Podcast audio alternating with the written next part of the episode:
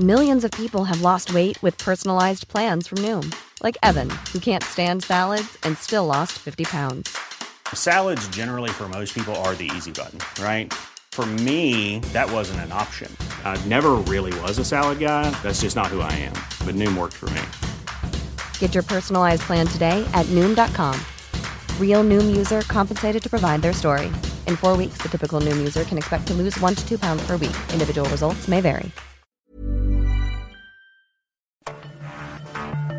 Cada noche, los expertos se reúnen para debatir los temas que hacen historia en una mesa de análisis distinta.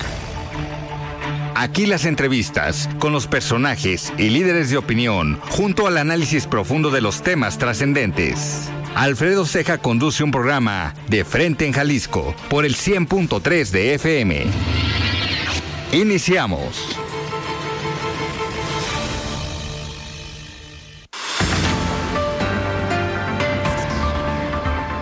Hola, ¿qué tal? Muy buenas noches. Bienvenidos a una emisión más de De Frente en Jalisco, aquí en Heraldo Radio Jalisco. Son las 7 de la noche en punto. Hoy jueves 16 de febrero quiero agradecer como todos los días en los controles técnicos a Antonio Luna, en la producción y redacción de este espacio a Ricardo Gómez y recordarles nuestro número de WhatsApp para que se comuniquen con nosotros el 3330 1779 66. El día de hoy vamos a tener esta mesa de análisis de todos los jueves con Iván Arrazola y vamos a platicar en este día con Augusto Chacón, él es director de Jalisco Cómo Vamos, este observatorio que hace investigación, análisis muy muy interesante y que ha presentado en las últimas semanas algunos informes de los cuales vamos a platicar el día de hoy. Como todos los jueves, vamos a escuchar la participación de Federico Díaz, el es presidente de la Expo Guadalajara, y también el comentario de Mario Ramos, el es ex consejero del Instituto Electoral y de Participación Ciudadana del Estado de Jalisco. Les recordamos que nos pueden escuchar también en nuestra página de internet, heraldodemexico.com.mx, ahí buscar el apartado radio y encontrarán la emisora de Heraldo Radio Guadalajara. También nos pueden escuchar a través de iHeartRadio en el 100.3 de FM. Y les recordamos nuestras redes sociales para que nos sigan y también mantener comunicación por esta vía. En Twitter me encuentran como arroba Alfredo y en Facebook como Alfredo Ceja. Y de igual manera, ya pueden escuchar todas las entrevistas en el podcast de De Frente en Jalisco en cualquiera de las plataformas. La voz de los expertos.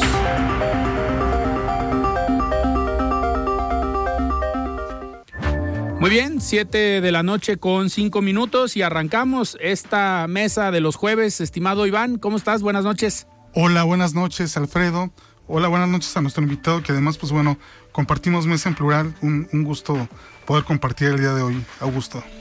Y pues recibimos también aquí en cabina a Augusto Chacón. Estimado Augusto, ¿cómo estás? Buenas noches. Alfredo, eh, Iván, qué gusto estar con ustedes. Un, un, placer estar aquí, sí, Iván. Ahora nos toca compartir esta mesa radiofónica. Un privilegio. Va, vamos, vamos a platicar, creo, se me está ocurriendo ahorita en el primer bloque sobre el trabajo que hace Jalisco Cómo Vamos, sobre todo esto que han presentado en las últimas semanas. Y aprovechando que estás aquí, Augusto, en el segundo bloque, vamos armando una mesa de análisis con diferentes temas, si te parece. Aquí Iván, pues le gusta mucho la grilla, le gusta mucho la política. ¿En, en qué se lo notaste? No sé, digo, viene todos los jueves y se avienta comentarios Sí. a veces que yo además creo es que bueno, es bueno. Hasta el presidente le han de zumbar los oídos a veces. Pues vamos, vamos empezando. Augusto, me, me da mucho gusto platicar el día de hoy porque la última ocasión que platicábamos en diciembre, eh, pues hablábamos de estos proyectos que tienen en Jalisco, cómo vamos, y pues ya hace unos días presentaron, eh, en el caso de qué has hecho alcalde, pues avances en este, en este tema de cómo van. A ver, ¿qué nos puedes decir? ¿Cómo van los alcaldes de la zona metropolitana?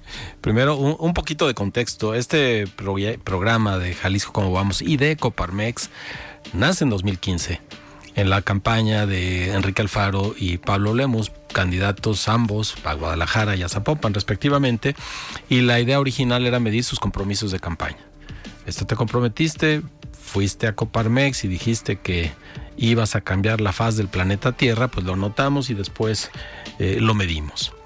Eh, ellos aceptaron que así fuera Y el programa tuvo, tuvo muchos avances y, y simplifico muy poco, un poco para que entienda la gente. Un candidato en campaña se, se acerca a potenciales votantes y les dice que va a hacer el bien. Y los votantes le aplauden, los, algunos medios le aplauden, otros no le aplauden. Hay votantes que incluso le dan el sufragio porque va a hacer el bien. Después hay que sentarse y decir, bueno, ¿y cómo nos vamos a dar cuenta que hizo el bien? Y no es un asunto menor, con todo y que todos podemos coincidir en lo que es, es, es bueno y el bien. Pero ¿cómo lo medimos? ¿Cuáles van a ser esas, esos datos que nos permitan decir si lo está haciendo? Bueno, llegar a los acuerdos respecto a cada uno de sus compromisos, respecto a cómo los íbamos a medir y de dónde íbamos a sacar los datos para decir si va bien o va mal, en 2015 nos tomó más o menos ocho meses.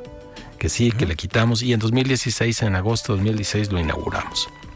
Así llegamos a esta edición, este octavo año, con los candidatos que esta vez se subieron cuatro más. Está, está El. Salto, eh, Tlajomulco, Tlaquepaque y Tonalá, que no estaban en el, en, el, en, el, en el proyecto original. Y ellos firmaron durante la campaña el compromiso de subirse a la plataforma de qué has hecho alcalde Ok. nos pusimos de acuerdo y al fin eh, ten- eh, hicimos la presentación de los primeros de los primeros resultados de la primera entrega. No es todo lo que se va a medir y no se mide todo al mismo tiempo. Claro. En esta primera entrega el salto iba a actualizar cinco indicadores y de esos cinco indicadores o evidencias, y aquí hay que explicar, un indicador es claro, puede ser un dato numérico, puede ser una estadística eh, de una fuente confiable y una evidencia es un documento de trabajo. Si dicen voy a modificar las plazas públicas del municipio, eh, bueno, entréganos un plan, pero un plan bien hecho que tenga un diagnóstico y que diga dónde y cuándo y qué vas a hacer. Y eso para nosotros es una evidencia de que se, que se cumplió. Después hay que medir que sucedan las cosas, así que tenemos indicadores y evidencias. Todas las pueden ver en la plataforma. Si hay un plan eh, que se entrega como evidencia, la gente puede entrar y ver el plan y decir, a mí no me gustó el plan, a mí sí me gustó, o creo que está completo, está incompleto, todo está ahí. En, en este caso, el, el salto actualizó hace, hace unos días cinco, cinco indicadores o evidencias. Guadalajara 17, Tlajomulco 5, Tlaquepaque 3, Tonalá 12, Zapopan 6. El salto cumplió 4 y el otro que de los cinco tiene avance, no tiene retroceso. Eh, Guadalajara tiene de los 17, 12 los cumplió y cumplió significa que llegaron a la meta 2022 para ese, ese indicador o esa Ok. evidencia específica. Y cinco tienen avance, pero no llegó a la meta. No se quedaron atrás, pero no llegaron a la meta. En el caso de Tlajomulco, de los cinco, cuatro fueron cumplidos, uno con avance, Tlaqueplaque 3, dos cumplidos, uno con avance, Tonalá 12, cumplidos 6, con avance 3 y con retroceso 3. Eso quiere decir que hay 3 que están peor que cuando empezó la administración. Ok. Zapopan 6, en el caso Zapopan eran 6 evidencias y las 6 las entregaron. Que, que podemos, viendo estos números, podemos decir o analizar que el plan a lo mejor más ambicioso era el de Guadalajara por el número de indicadores eh, en cuanto a 17, que a lo mejor no avanzó en los 17, eh, pero a lo mejor es por la cantidad de trabajo. ¿O No, cómo lo eh, explicamos? Todos tienen, eh, hay un promedio eh, de 30 indicadores para todos los municipios. Unos tienen 27, otros tienes, tienen 30, Ah, ok. otros tienen 33. No todos tienen lo mismo. Eh, no quiere, eh, no necesariamente tiene que ver con la misión del plan. Obviamente Guadalajara, el, el municipio más poblado, el municipio más rico presupuestalmente hablando, tiene, tiene más para hacer más cosas y se propone más cosas y una tradición administrativa junto con Zapopan mucho más intensa. Ellos ya tienen Sí. ocho años en este, en este, practicando este deporte de que has hecho alcalde. Eh, no podemos, eh, no podemos compararlos. Eh, en este caso, cada municipio dice, ¿sabes qué? Los que yo ya puedo actualizar son estos. Y tocó que unos tienen más, otros tienen menos. Ah. No es que, ah, pues ahora actualicemos esto. Hay, hay indicadores, ahorita lo vamos a ver, que, que, se van a, que se van a actualizar en abril. Okay. Y son muchos y son, y son muy interesantes. Por ejemplo, eh, ahorita pasabas el avance de la recaudación en Zapopan. Es un indicador que ya aparece respecto a 2022, pero que vamos a medir cuando termine 2023. porque va esa recaudación? Pues sucede a lo largo del año. Ya sabemos que el predial es muy intenso los primeros tres meses y después a lo largo del año sigue pagándose predial cuando hay cambios de propiedad y demás, pero al final de cuentas se ponen, se pone una meta y esa es una muy importante que se pusieron todos los alcaldes. Y a esta va a ser nuestra recaudación propia. Ok, Iván, adelante. Hablando de, estos retos que pueden cumplir, evidentemente este de la, el de la recaudación, que además tuve la oportunidad de ver esta presentación en la cual pues se subieron los, los seis alcaldes y todos bastante animados, ¿no? Con, el, con el ejercicio. Digamos, ¿cuál, cuál dirías que son los, los indicadores eh, digamos, relativamente más sencillos de poder cumplir y en cuáles estaría como el, la, gran complejidad de cómo poder alcanzar esa, esa meta gusto. Mira, los, eh, los más sencillos de cumplir, yo te diría, vistos así en el papel, en, las, en, los municipios que tienen contrato con una empresa de recolección de basura, pues debería ser muy sencillo, pues es que la empresa cumpla el contrato y no es sencillo. Lo vimos en el caso del Salto, que se, eh, el indicador actualizar, actualizar era justo la, la recolección, la recolección de basura. Y, y, se quedó, se quedó, eh, descubrimos algo, no descubrimos, ya estaba ahí, pero no se decía. Porcentaje de recolección de residuos sólidos domiciliarios en el total de colonias del municipio, es decir, de todas las colonias, qué porcentaje se recoge. Y, y ese, esa, esa cobertura se quedó en 65%, y era la meta. 65, o sea, un buen muy colón muy bajo. Pero resulta que cuando se oye, ¿por qué? Ellos tienen un contrato con una empresa que se llama Eco 5 y tiene que tiene 14 camiones recolectores, tiene 27 rutas por cubrir y cubre 80 colonias del municipio se quedó en 54% de cumplimiento de la empresa y le entra al quite la dirección de aseo público del, ayuntamiento con nueve camiones, seis rutas, 15 colonias y ellos sí las cubren todas y es lo que hace que suba que suba el porcentaje. Esto está en la plataforma. Esto no lo hubiéramos sabido de otra forma. Ahora los habitantes del Salto y creo que por tratarse de un tema tan importante como los desechos sólidos, todos tenemos que presionar primero para que los, la empresa cumpla aquello que se comprometió. Claro. Y segundo para que haya una buena disposición de estos, de estos diagnósticos. Yo te diría, Iván, sería fácil cumplir eso, pues si tienes un contrato, pues no, ni ese resulta tan fácil. Se ponen metas respecto a, la recaudación de, dinero. Eh, por ejemplo, Guadalajara, el porcentaje de inmuebles que pagan predial tiene un porcentaje alto. En 2001 recibió la administración con 80% del, de, las eh, eh, propiedades registradas que pagaban el predial y se puso una meta accesible, 82%. Eh, el, la actualización a final de cuentas casi la cumplieron, pero no llegaron. Y parecería fácil, pero pasar de 8 de cada 10 a que todos paguen el predial tiene sus complejidades. Así que Creo que no hay ni fáciles ni difíciles, cada municipio conoce lo que va a hacer. Por supuesto, nosotros a la hora de que fijan sus metas decimos, oye, creo que creemos que esta meta puede subirse mucho más, no, no te quedes corto, ¿no? ¿no? No es nada más que nos dicen esto, esto se quedó así y, punto. Nosotros también, también intervenimos. En el caso de Tlajomulco, eh, el porcentaje de aumento en la recaudación respecto del año anterior, y eso es interesante en el, cuando ellos recibieron habían incrementado 11% la recaudación. Eh, en la primera actualización de, agosto habían logrado subirla a 25 y se habían puesto la meta de 15%, es decir, la rebasaron. Okay. Rebasaron el monto de recaudación y eso está bien. ¿Qué nos dice la recaudación? Y lo dije en la presentación. Habla de una dosis de confianza en lo que el gobierno municipal está haciendo y la gente la gente paga. También habla de una intención de cobrar. Recordemos, ustedes recordarán que venimos de una tradición donde los municipios se acostumbraron a solo poner la mano para que el gobierno del estado y el gobierno federal les diera el presupuesto y ellos políticamente no se manchaban el plumaje porque no cobraban. ni predial, ni muchos de los derechos a los que tienen acceso los municipios. Esto es un acicate para que se estén midiendo y que tiene un, efecto directo en la, en la vida de la gente de los municipios. Que al final ha jugado eh, el tema político en este tipo de decisiones, ¿no? Porque eh, en Jalisco ha habido una polémica muy fuerte con el tema del pacto fiscal y el presupuesto que desde la federación en algunos rubros ha disminuido o en algunos se ha eliminado por completo y que al final han tenido que entrar al quite los municipios porque el costo político directo, en el caso por ejemplo de seguridad pública, pues le toca a los municipios y hay fondos o fideicomisos que se han eliminado por completo. Así es. Pero en estos indicadores, pues al que mides es al municipio. Claro, eh, por ejemplo, un indicador de Guadalajara, el porcentaje de ingresos propios y lo tienen todos los municipios respecto del total. Es decir, de cada 100 pesos que recibe el municipio, ¿cuántos son ingresos propios? Guadalajara lo recibió en 2021 con 39%. Es decir, cada 100 pesos, 39 eran de su propia recaudación.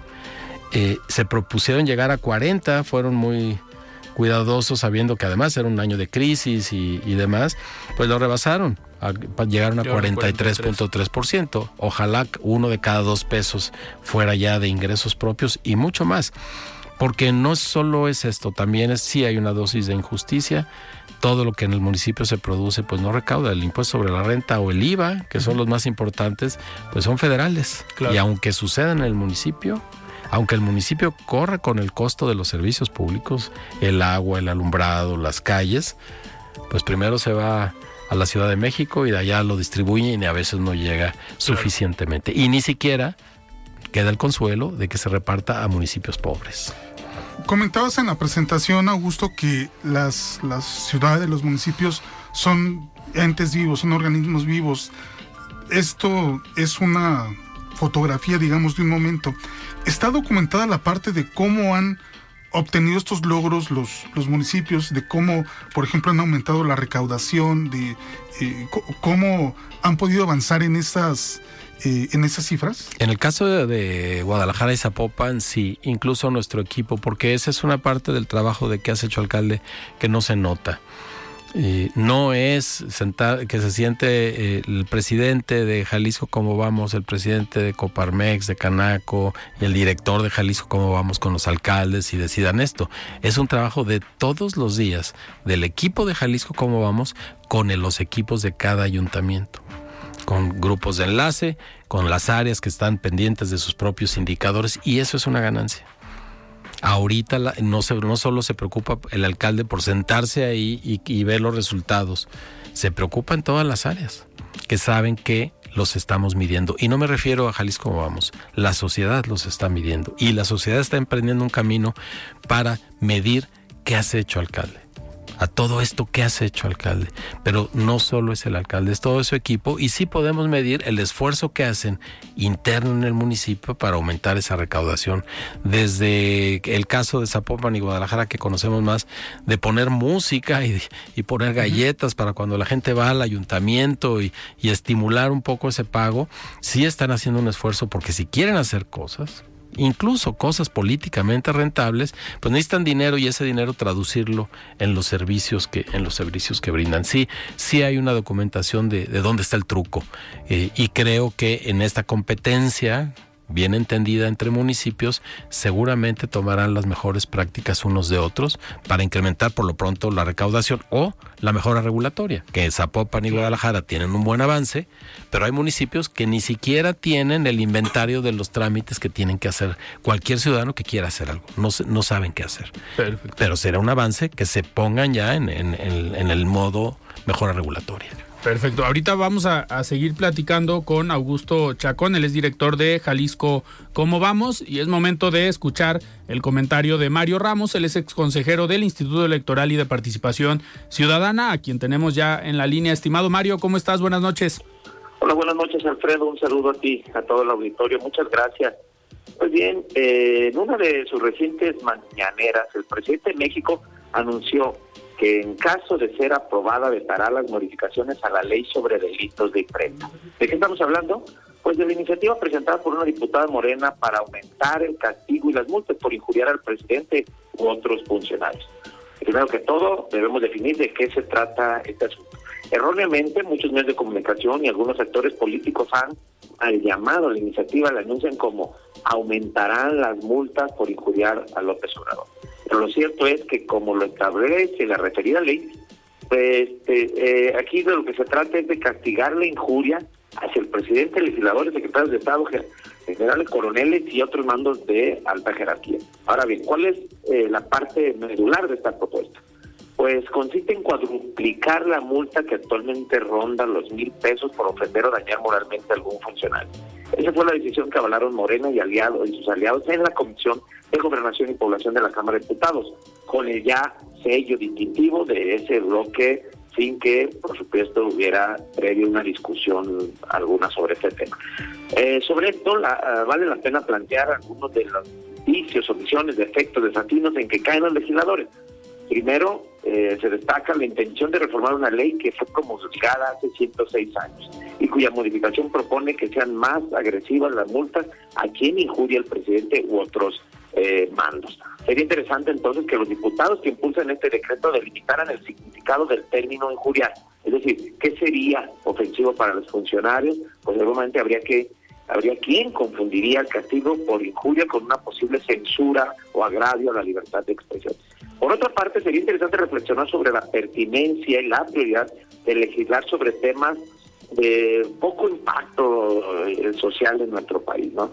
La ligereza con la que son tomadas algunas iniciativas sin ser discutidas, socializadas, consensuadas, merma, por supuesto, la ya desgastada imagen que tienen los congresos y los órganos legislativos de nuestro país.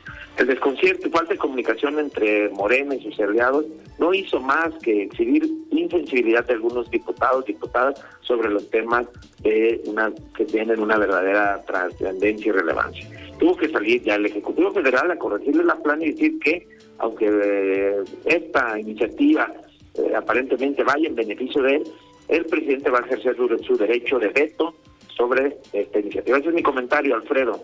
Buenas noches. Eh, Mario, pues vamos a, sin duda, un tema muy, muy eh, cuestionable que ahorita en el segundo bloque precisamente vamos a hablar aquí en esta mesa de análisis con Iván Arrazola y que también nos va a acompañar Augusto Chacón, pero sin duda, pues cada día nos sorprenden más desde el gobierno federal, ¿no? Claro que sí, y los legisladores también, siempre dando de qué hablar. Perfecto. Mario, pues muchísimas gracias por este comentario. Sí, saludos Alfredo, también a Iván y a Augusto, a todo el auditorio. Gracias, buenas noches. Saludos Mario. Muy bien, el comentario de Mario Ramos, él es ex consejero del Instituto Electoral y de Participación Ciudadana del Estado de Jalisco. Estamos en esta mesa de los jueves con Iván Arrazola, platicando con Augusto Chacón, director del Observatorio Jalisco. ¿Cómo vamos? Vamos a un corte y regresamos. Siga con Alfredo Ceja y su análisis de frente en Jalisco por el Heraldo Radio 100.3. El análisis de frente en Jalisco.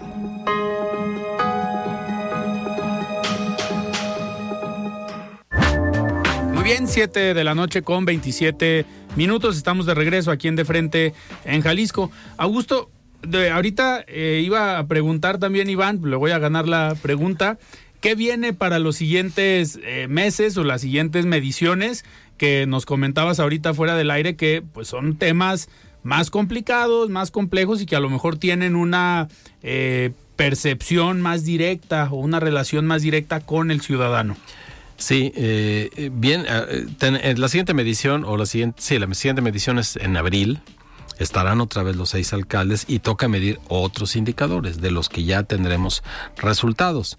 Eh, por ejemplo, en el Salto, otra vez porcentaje de inmuebles que pagan predial va a ser interesante porque es un municipio todavía con, con algunas carencias. Cuánto aumentó la, la recaudación, que esta vez no se lo medimos un programa de mejora regulatoria, sabemos que es muy importante. Como metrópoli todavía sorprende que en unos municipios se pidan ciertos trámites y en otros municipios se pidan otros.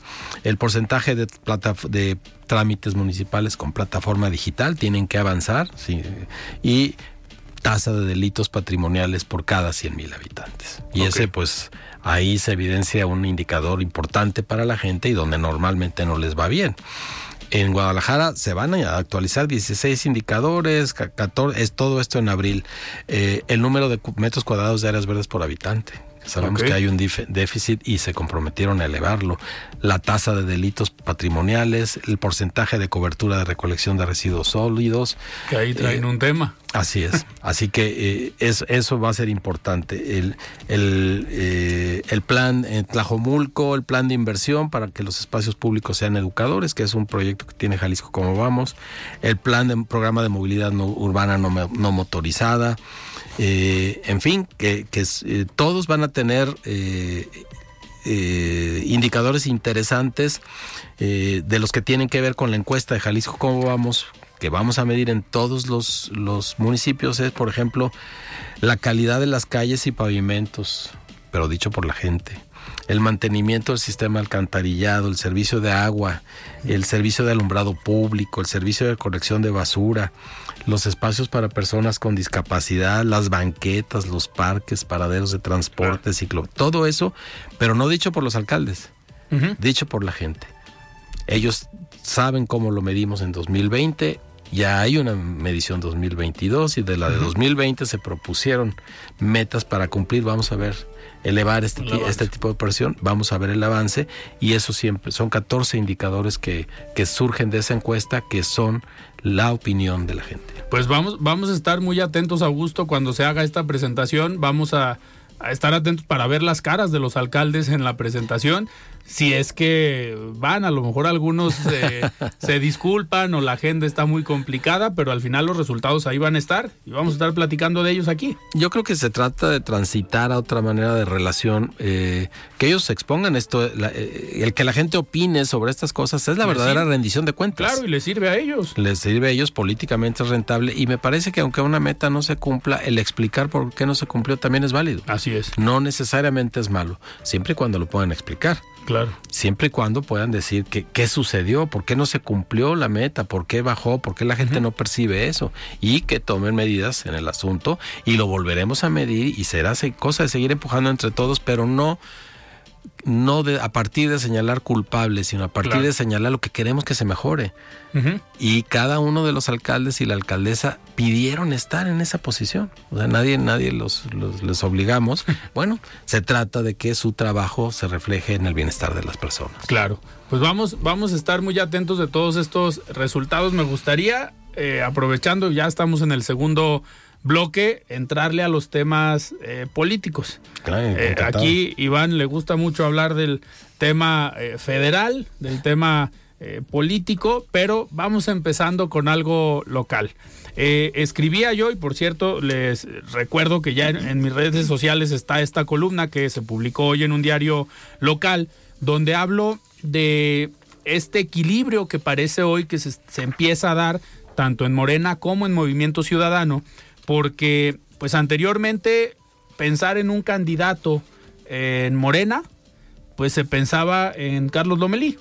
Y hoy, pues desde 2021 llega al Congreso del Estado como coordinador Chema Martínez, que ya levantó la mano, ya dijo que Hey, it's Ryan Reynolds, and I'm here with Keith, co star of my upcoming film, If, only in theaters, May 17th. Do you want to tell people the big news? All right, I'll do it. Sign up now and you'll get unlimited for $15 a month and six months of Paramount Plus Essential Plan on us. Mintmobile.com slash switch. Upfront payment of $45 equivalent to $15 per month. Unlimited over 40 gigabytes per month. Face lower speeds. Videos at 480p. Active Mint customers by 531.24 get six months of Paramount Plus Essential Plan. Auto renews after six months. Offer ends May 31st, 2024. Separate Paramount Plus registration required. Terms and conditions apply if rated PG. Hiring for your small business? If you're not looking for professionals on LinkedIn, you're looking in the wrong place. That's like looking for your car keys in a fish tank. LinkedIn helps you hire professionals you can't find anywhere else, even those who aren't actively searching for a new job but might be open to the perfect role. In a given month, over 70% of LinkedIn users don't even visit other leading job sites. So start looking in the right place. With LinkedIn, you can hire professionals like a professional. Post your free job on linkedin.com/people slash people today. Va a buscar la gubernatura. Aquí en De Frente en Jalisco se destapó, eh, o lo dijo, eh, que sí estaría buscando la candidatura en 2024. Y pues esto llega a dar un equilibrio para que no haya nada más un perfil dentro de un partido. Y en el caso de Movimiento Ciudadano, pues en muchas encuestas, pues el que estaba más arriba y con mucha diferencia, pues era Pablo Lemus. Y hoy pareciera, con este mensaje que da Dante Delgado, donde habla de Clemente Castañeda como un hombre de Estado para Jalisco, como un perfil eh, viable para la gubernatura de Jalisco, pues ya también hubo encuestas donde pues Clemente Castañeda y algunos otros pues ya no están tan separados de, de Pablo Lemus. Iván, a ver, ¿cómo vamos entrándole primero si quieres con Morena? ¿Cómo ves tú la llegada de Chema Martínez como coordinador de diputados locales y el trabajo que ha venido haciendo para posicionarse, creo yo, como un personaje importante en la vida política de Morena en el Estado, conociendo todo el antecedente y la experiencia política de Chema Martínez, que lleva años en esto, en lo legislativo, ha sido senador, ha sido diputado y sabe acordar y sabe operar políticamente y ya lo vimos el domingo eh, pasado con el evento que hizo aquí en zona metropolitana donde tuvo cerca de cinco mil personas si no me equivoco que pues es, es algo, es un punto importante. ¿Cómo ves a Chema Martínez eh, y su trabajo en Morena? Pues eh, mira, en principio creo que a Morena le, le, ha costado trabajo en el Estado como poder establecer un, un perfil, no sé, eh, de algún personaje proveniente de izquierda, algún luchador social. Vemos a Carlos Lomelí, que es un empresario, vemos a, Chema Martínez, que pues es un político que militó durante mucho tiempo en el, en el PAN. es un converso y pues bueno, llega a ahora Morena, ¿no? Entonces, esta cuestión del perfil como que de repente, eh, digamos, en Morena no, no este, no, no, no, no encaja, ¿no? Pero de alguna forma, pues lo que Morena me parece tiene como, como un crédito importante, pues es este nivel de aprobación que tiene el presidente a nivel nacional, que tiene a los principales punteros este, para la contienda presidencial, y eso me parece que le da elementos como para de alguna forma ser competitivo en el Estado. Me parece que la clave estará seguramente entre estos dos personajes, pero yo no descartaría que si algún inconforme en el Partido Movimiento Ciudadano no, no queda satisfecho con quién es el candidato a la gubernatura, por ahí también podríamos ver algún tipo de, sorpresa, ¿no? Que alguien se termine cambiando de partido, que tampoco eh, debería de ser una sorpresa en, en, este en, la política mexicana, ¿no? es. algo que, ocurre con mucha regularidad. Entonces, me parece que en ese sentido es una pelea bastante pareja, ¿no? Habrá que ver cuál es el método que van, este método de las encuestas que tanto le gusta a Morena, pero que también al mismo tiempo deja muchas dudas, ¿no? Me parece las encuestas con sabor a dedazo. Entonces, no, no es, no me parece que sea un escenario tan, tan claro. En el que ya, platicaremos de Movimiento Ciudadano, pero bueno, quisiéramos escuchar también a Augusto. ¿Qué, ¿Qué, piensa de Morena en Jalisco? ¿Cómo ves a Chema y a Lomelí? Eh, bueno, me parece que, que, ambos por distintas razones, pues son políticos que conocemos mucho. Eh, eh, Lomelí me parece que ya pasó su oportunidad. El desplante que le acaba de hacer el secretario de Gobernación manda una señal muy contundente respecto al rol del doctor en Morena y respecto a lo que la parte alta de Morena ve en él. Eh, él va a hacer el intento, por supuesto, pues es ahora un político y, no se va a rendir. Yo no, no, no, veo que pueda aportarle mucho a Morena para su crecimiento. Y en el caso de, de, Chema Martínez, pues ya lo decía Iván, es, es un panista, tan panista que en este acto que dijiste eh, le llamó humanismo. de izquierda o yo no sé cómo le cómo le dio una una revolcada ese concepto que es eminentemente panista, blanquiazul. El humanismo viene desde el profundo Gómez Morín y, González Luna y demás. Y, lo que hizo José María es solo evidenciar que sus raíces todavía tienden a la calle de vidrio, al viejo Montenegro. Eh, que es un político hábil, que sabe mover a la gente, que tiene trabajo de campo, sí tendrá lo que ahora el votante, la votante va a pedir para todos los candidatos, cierta dosis de legitimidad y de prestigio, de buen prestigio. Me parece que en el caso de ambos, eh, los más visibles ahora de Morena, no es así. Y que los rivales van a, se, van a encarnizar con esos sus antecedentes. Pero más allá de eso, creo que nos distraemos en el caso de Morena de la parte central. Yo no veo a Morena todavía prendido en Jalisco como una opción como partido.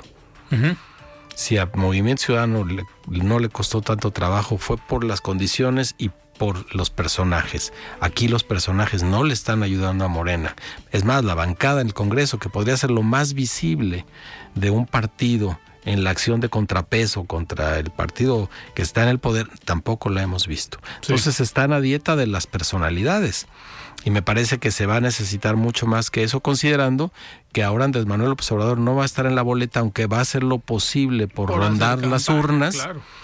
De todos modos, va a ser una, una carga muy pesada. En el momento en que López Obrador era candidato, le facilitaba el tránsito a todos sus otros candidatos. ¿no?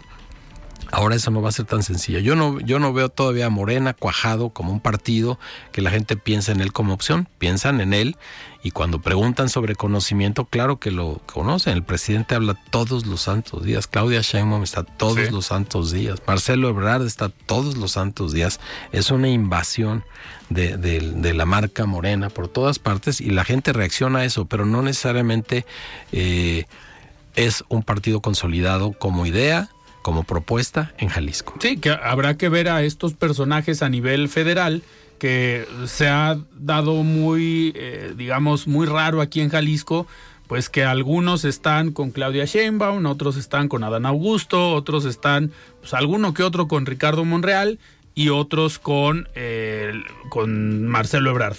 Eh, estos grupos que al final se están armando aquí en Jalisco con cada uno de ellos en el momento que el presidente decida quién va a ser la candidata o el candidato de Morena a nivel federal, pues hay que ver qué tanto se agrupan los que jugaron aquí con alguno para buscar el mismo proyecto y que desde lo nacional, pues como se hacía en el PRI en los años 80 y en los años 90, que desde lo nacional dijeran vamos con tal y todos caminan hacia, hacia allá. Yo creo que ese va a ser el gran reto eh, de Morena aquí en Jalisco, que creo yo que ya dieron un paso, que lo hemos comentado aquí, eh, con la dirigencia estatal. Hasta hace unos meses pues eran grupos, tribus, no había una dirigencia estatal formal y hoy la dirigente que llega, pues al parecer llega por unidad, se juntaron todos, a lo mejor para la foto, pero fue un solo registro y todos estuvieron de acuerdo. Esa es una buena señal, pero Morena tiene aquí un hándicap todavía más importante que no lo tienen muchas otras partes del país, que el partido al que le va a reñir el poder tiene al frente un político muy potente, el gobernador del estado que en términos de política y de trabajo territorial y mover elecciones es un campeón. No es cualquiera. Y eso le va a disputar. No estoy hablando de su calidad como gobernante, que podremos discutirla para lo bien y para lo malo. Esa es otra cosa. Pero como político en acción. Sí, operador electoral. Es, es un campeón y yo no veo y no estoy tan cerca de otros estados donde se pueda ver eso. Aquí Morena va a tener que también luchar con lo que haga el gobernador, así como a escala nacional todos los partidos van a tener que voltear a lo que en el, último minuto haga el presidente. Claro, y aquí entrando ya poniendo eh, en, la palestra al gobernador, pues nos vamos a Movimiento Ciudadano, que pues en teoría la decisión la va a tener el gobernador, pero está esta división entre el grupo de Pablo Lemus y el grupo del gobernador del estado. Hoy vemos, digo, llama la atención eh, dos notas, al menos entre ayer y hoy, que salen, una en contra de Juan José Frangé con el tema de esta denuncia ante la Fiscalía Anticorrupción por parte de alguien de Morena, y la otra nota que sacan hoy sobre, eh, bueno, ayer en la noche sobre el carrusel en Guadalajara y el gasto, una nota a nivel nacional en un portal de noticias importante que pareciera que ya iban a empezar también la guerrita o los conflictos internos. Y si a esto le sumamos que desde Movimiento Ciudadano a nivel nacional pareciera que ya dieron el banderazo para, a ver, Clemente, adelante y vale, ver es una opción. Yo lo escribía el día de hoy, eh, pues Clemente tiene, uno, una marca que sí ha construido bien, sí.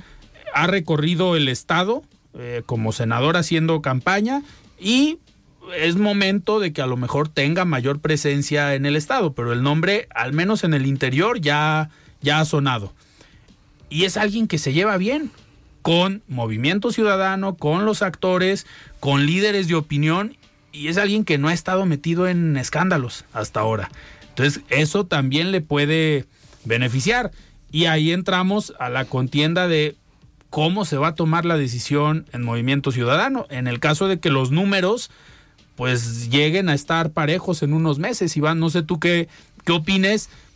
¿Cómo crees que se va a tomar la decisión? ¿Va a ser Enrique Alfaro eh, y hasta el último momento lo decida basado en números o basado en pues la amistad, la cercanía y la confianza entre uno y otro?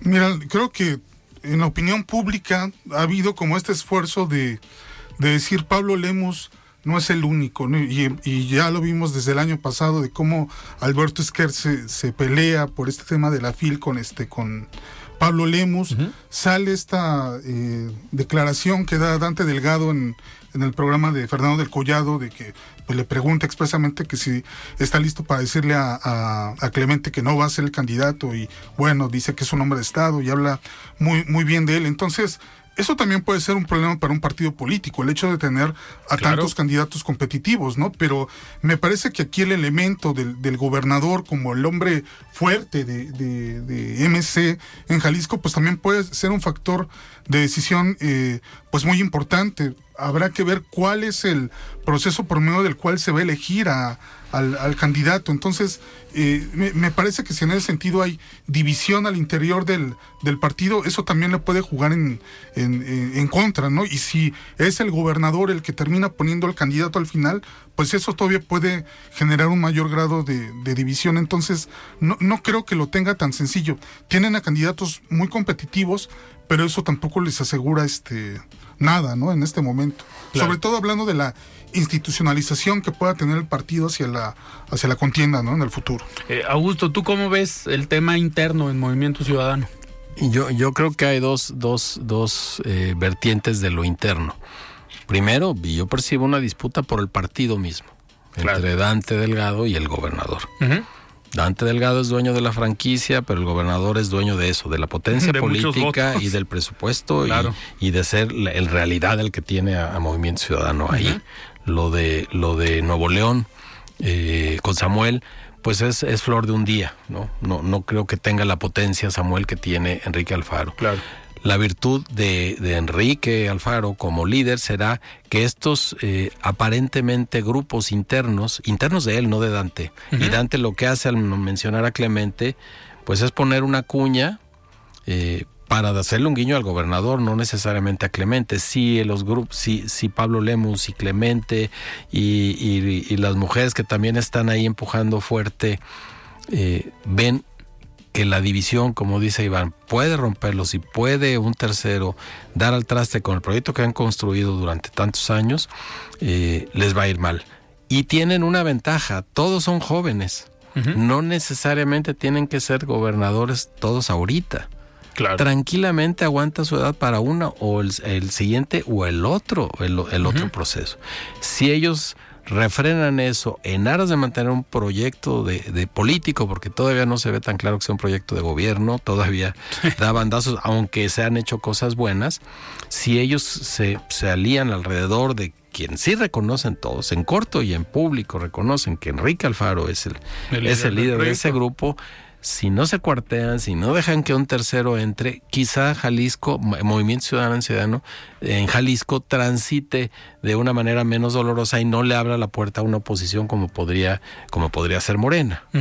Eh, creo que tienen esa ventaja, pero ya sabemos que el poder es peligroso y cuando a alguien le hablan al oído, le dicen tú eres el mejor, tú eres la mejor y vente conmigo, yo te voy a construir, eso rompe con muchos proyectos. Claro. Tienen la juventud, tiene la ventaja de un líder como Enrique Alfaro, que insisto, estoy hablando de su calidad como político, y, tienen presupuesto, tienen ya un trabajo territorial viejo, que eso, eso Morena no lo tiene. Chema Martínez en teoría les aportaría una buena dosis de eso, así que vamos a ver. Y además tienen una ventaja que Morena no tiene, tienen los enlaces eh, de relación social con los empresarios, con las empresarias, con la academia, con organizaciones. Tienen, tienen una base social ya muy construida y no les gustaría, si no cometen errores muy grandes, mantener esa base en Jalisco. Eh, en el caso de que eh, se dieran, no sé, posibles escenarios. Hoy, eh, si analizamos Movimiento Ciudadano, pues el grupo del gobernador tiene el gobierno del estado y el grupo de Pablo Lemus tiene en Guadalajara y Zapopan. ¿Ves tú la posibilidad de negociar estas candidaturas y decirle a Pablo Lemus, a ver, vas tú como candidato a gobernador, pero nos dejas Guadalajara y Zapopan para estos perfiles que a lo mejor estaban buscando también la gubernatura. Yo, creo que van a llegar a una negociación así, pero yo, yo tengo una, una visión un tanto diferente. Yo no veo al grupo, a, Pablo Lemus como cabeza de un grupo como tradicionalmente lo conocemos. Creo que él, y es por supuesto una especulación, tiene bien claro el rol que juega el gobernador. Por supuesto deben tener tensiones, y, pero yo no veo un grupo político de, Pablo Lemus peleando espacios para decir es que yo voy a hacer esto. Se van a ceñir a lo que eh, en, su caso Pablo y Juan José Franje digan, pero son un grupo construido a partir de gobernar, no a partir de la acción política. Eso, eso resulta interesante. Insisto, dependerá de que todos eh, jueguen alrededor de lo que los ha puesto ahí. Claro. Porque si se rompe y dices, yo sí tengo un grupo político, yo no lo veo. Sí veo al gobernador, incluso algunos personajes más o menos cercanos al gobernador que sí tienen algunas posiciones y que saben cómo hay que recorrerlas. En el caso de Pablo Lemos está partiendo su, su, su preeminencia por el carisma que tiene, por el trabajo en tierra que tiene, porque a final de cuentas ha hecho gobiernos muy aceptables, tanto en Zapopan, por supuesto en Zapopan, con una continuación de Juan José Franje, pero es un grupo que nace del ejercicio del gobierno, no, no del poder, el ejercicio del gobierno. Y creo que eso resulta interesante. Insisto, si, si se quiere pasar por encima de, lo que han venido construyendo, es decir, yo puedo salir con algo nuevo, quizá un tercero en discordia entre y, les quite lo que han ganado, ¿no? Porque recordemos también que el Movimiento Ciudadano es el primer gobierno desde hace mucho en Jalisco que gana las intermedias. Así es. Y eso, eso dice muchísimo. Sí, ahí se ve la operación política y electoral. Así es. Iván, nos quedan eh, dos minutos, eh, pero ¿ves tú esta posibilidad de una negociación donde le digan a Juan José Frangé, a Pablo Lemus, ok, jueguen la gubernatura con la estructura de movimiento ciudadano que tenemos nosotros, pero el intercambio va, nos dejan Guadalajara y Zapopan. Al final es el escenario que hay ahorita. ¿Lo ves posible? Pues probablemente se podían dar estos pactos, pues, porque aparte, pues, eh, también la política, pues, es, es, es, negociación.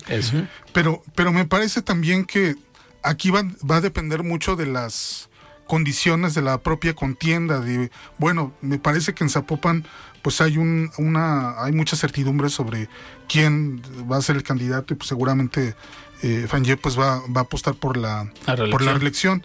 Guadalajara me parece que puede ser un, un territorio complicado, complejo, porque ahí sí hay muchos intereses y me parece que en la parte municipal es donde posiblemente Morena podría, podría ser más, más competitivo, ¿no? Entonces, si por ahí eh, llegan a ganar municipios de la zona metropolitana, ahí, ahí me parece que eso sí podría afectar mucho más las, las relaciones o los acuerdos también a futuro entre eh, Pablo Lemus y Frangé y el propio Enrique Alfaro. Es que el acuerdo puede ser incluso a la escala de Morena, como lo estamos viendo en el Congreso. ¿Qué, iniciativa Morena en el Congreso del Estado ha votado en contra del gobernador? Del gobernador, no, ninguna. Ninguna. No tendría, yo creo, yo no. Y conociendo el modo de hacer de, Chema, tampoco tendría inconveniente en pactar alguna cosa. y todos están tranquilos. Y hay que ver el Congreso del Estado, el acomodo que tendría en las próximas elecciones, digo, porque vamos a ver una alianza PRI-PAN-PRD, que en lo local no se había visto, vamos a ver una alianza Morena-Verde-PT, al parecer, y Movimiento Ciudadano. Pero si analizamos el escenario del 2021 en lo federal, que ganaron siete distritos MC, siete distritos Morena y seis distritos PAN PRI PRD, si se repitiera un escenario parecido en lo local, tendríamos un Congreso más dividido y a lo mejor más complejo para quien llegue a gobernar el Estado. ¿Y cuántos alcaldes y cuántos legisladores se pasaron a MCD? Una vez ganado. Está esa operación que, que, se sabe hacer y ahí están las consecuencias. Digo, vamos, va, va a ser muy interesante. Va, va, a ser muy interesante. Antes de despedirnos, vamos a escuchar el comentario de Federico Díaz, él es presidente de la Expo Guadalajara. Estimado Federico, ¿cómo estás? Buenas noches.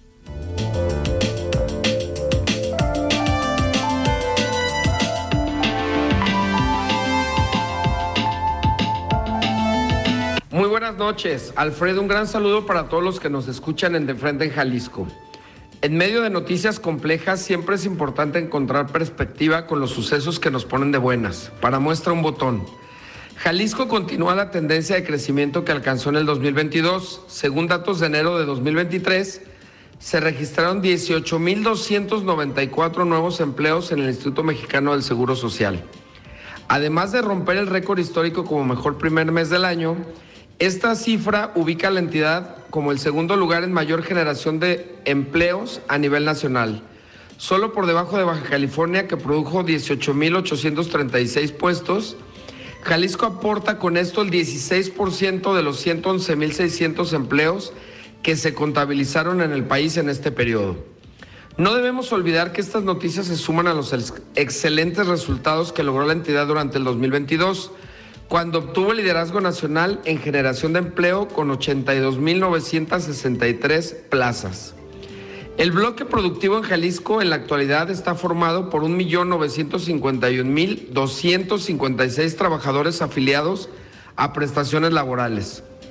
Si acotamos los datos aún más, en el sector turístico Guadalajara y Zapopan concentran el 65% de las plazas, aún por encima de los grandes destinos turísticos en el estado.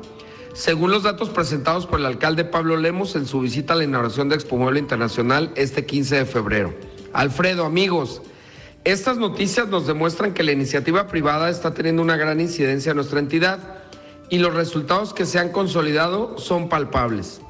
Muchas gracias a todas y a todos. Yo soy su amigo Federico Díaz, presidente de Expo Guadalajara. Los invito a continuar la conversación en redes sociales Encuéntrenos en Facebook y Twitter como Expo Guadalajara y en Instagram como Expo Guadalajara Oficial. Muy buenas noches.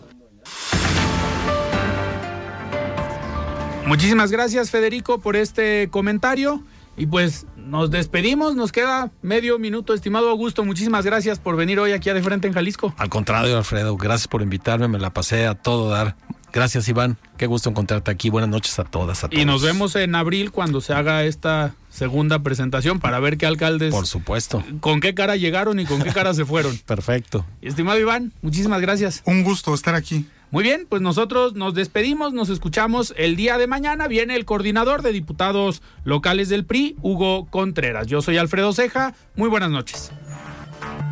Alfredo Ceja los espera de lunes a viernes para que junto con los expertos y líderes de opinión analicen la noticia y a sus protagonistas. Esto fue De Frente en Jalisco, otra exclusiva de El Heraldo Radio.